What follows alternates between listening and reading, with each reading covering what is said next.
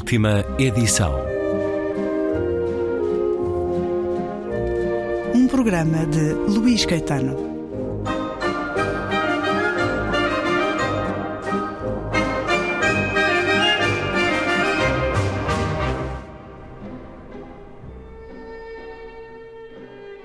Na Amazon não há livreiros.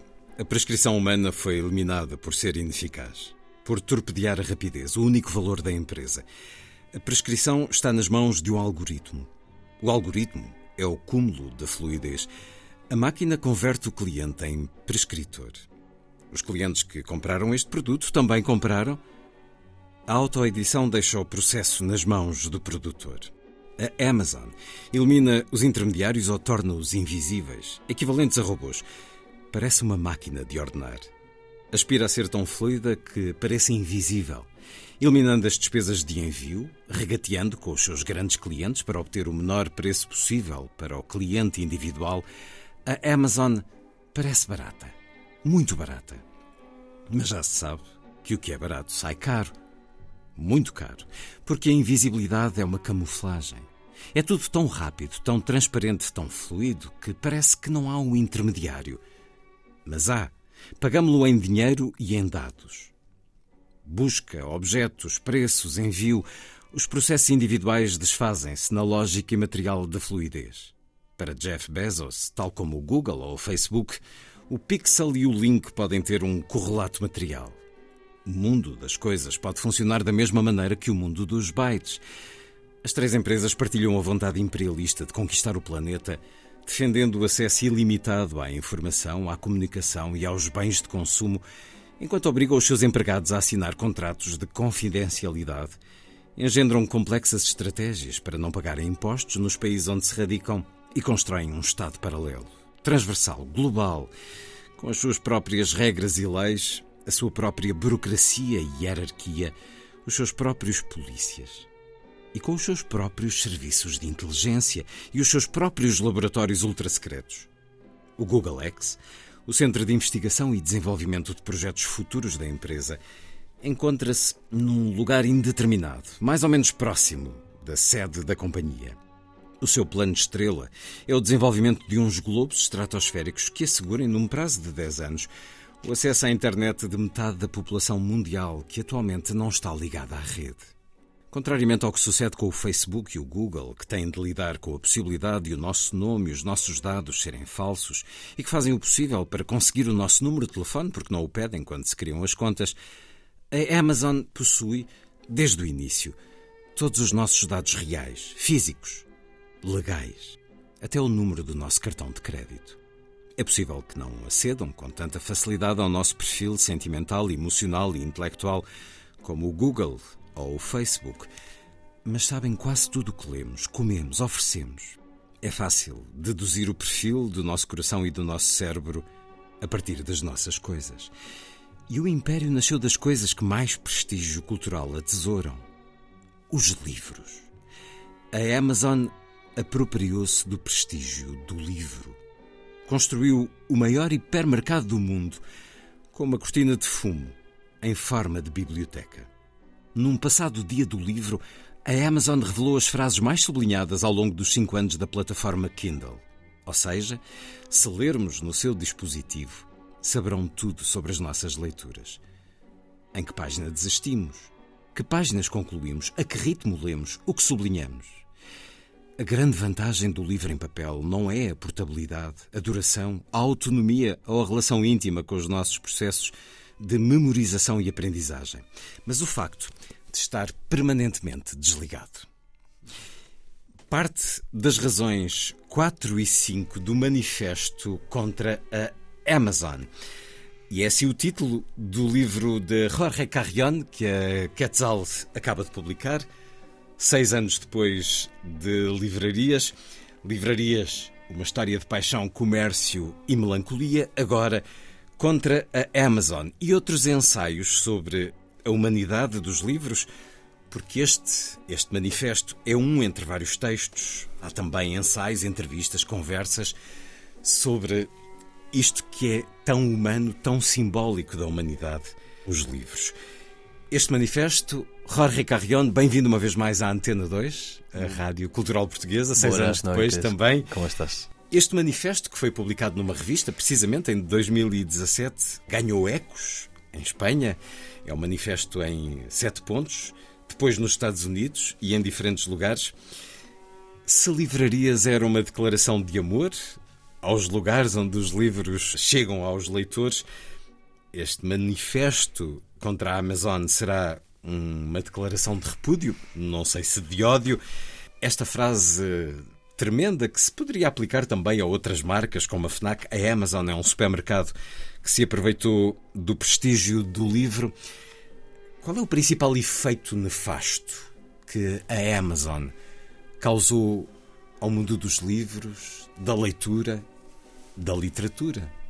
Bueno, yo diría que eh, Librarías es un libro propio de el año en que fue escrito, el 2012, cuando Amazon no existía en España.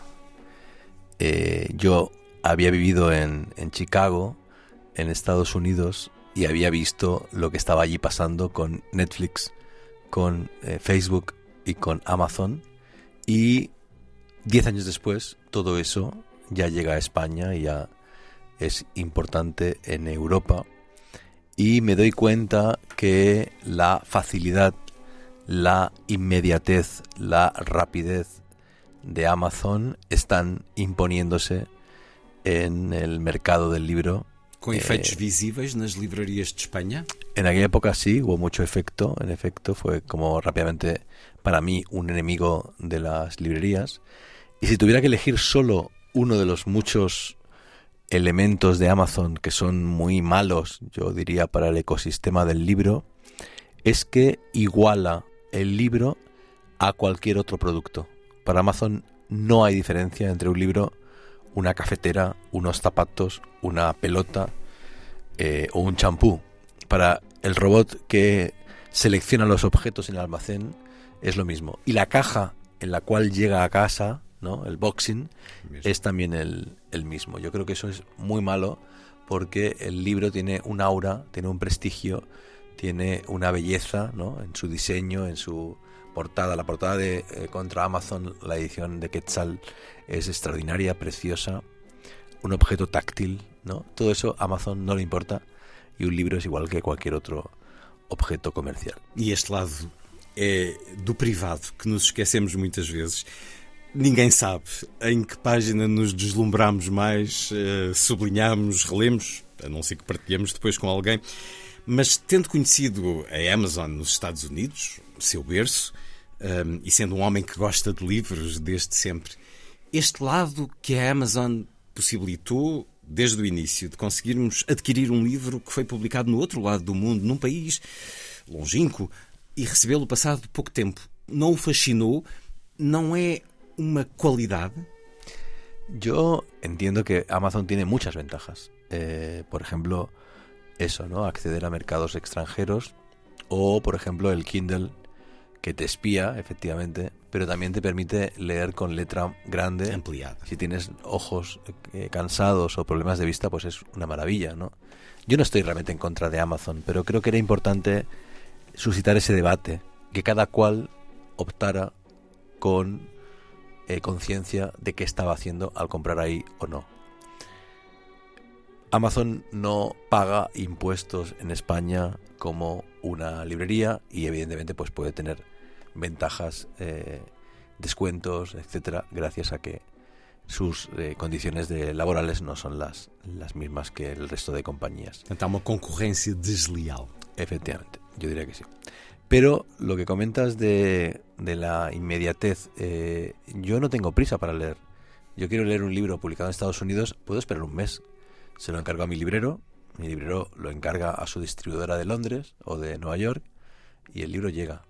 O espero a que un amigo mío viaje a Londres o Nueva York y me lo traiga.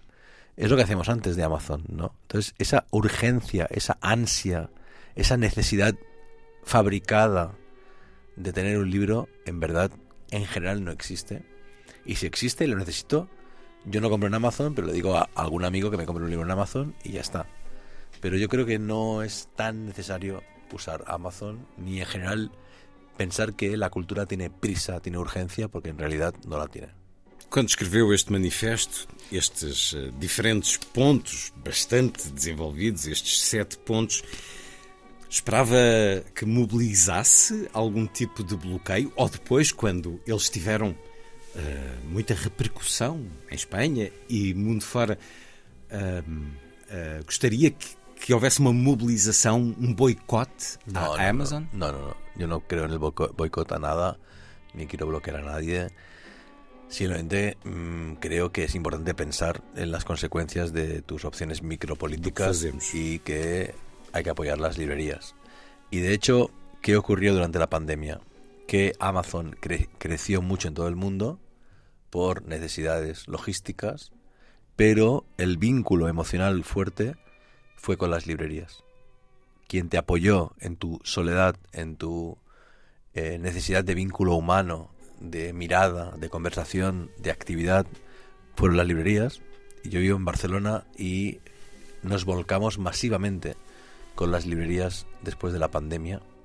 Y ahora Amazon acaba de despedir a más de 20.000 empleados en todo el mundo porque ha decidido dejar de invertir tanto en libros, eh, ha cerrado eh, Book Depository eh, y por tanto no puedes confiar en una empresa que no cree en la cultura, la cultura, porque el monopolio hace que si esa empresa decide cerrar, como está haciendo ahora, ciudades enteras, regiones enteras, se queden sin acceso al libro.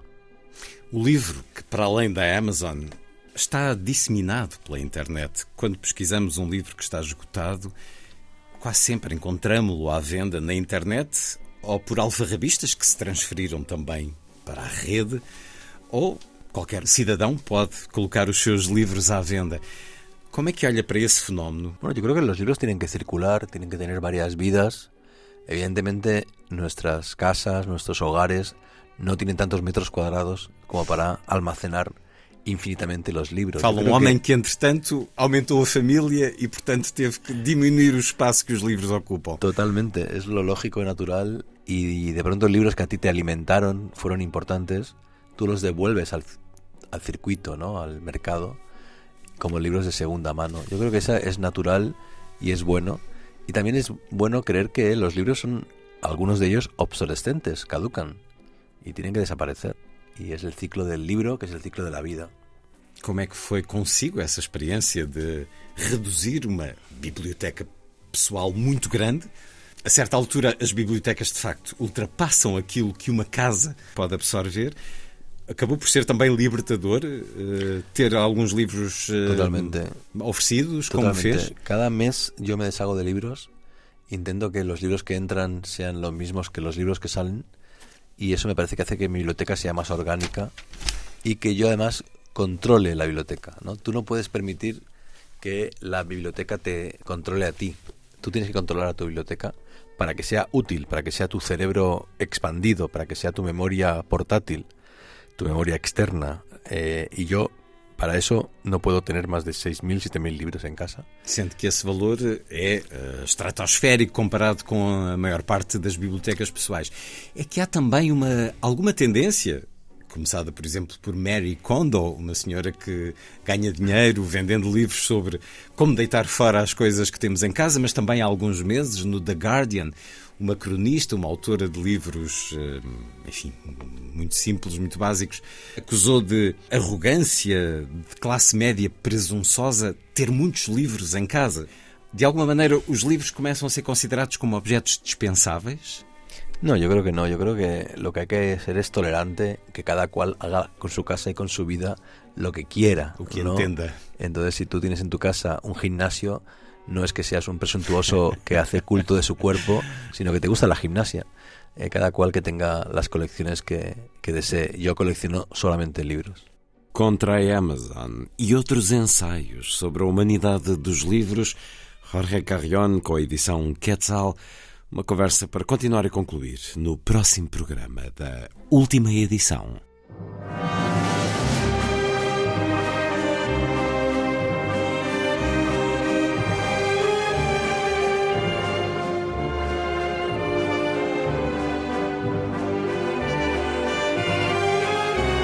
Última edição.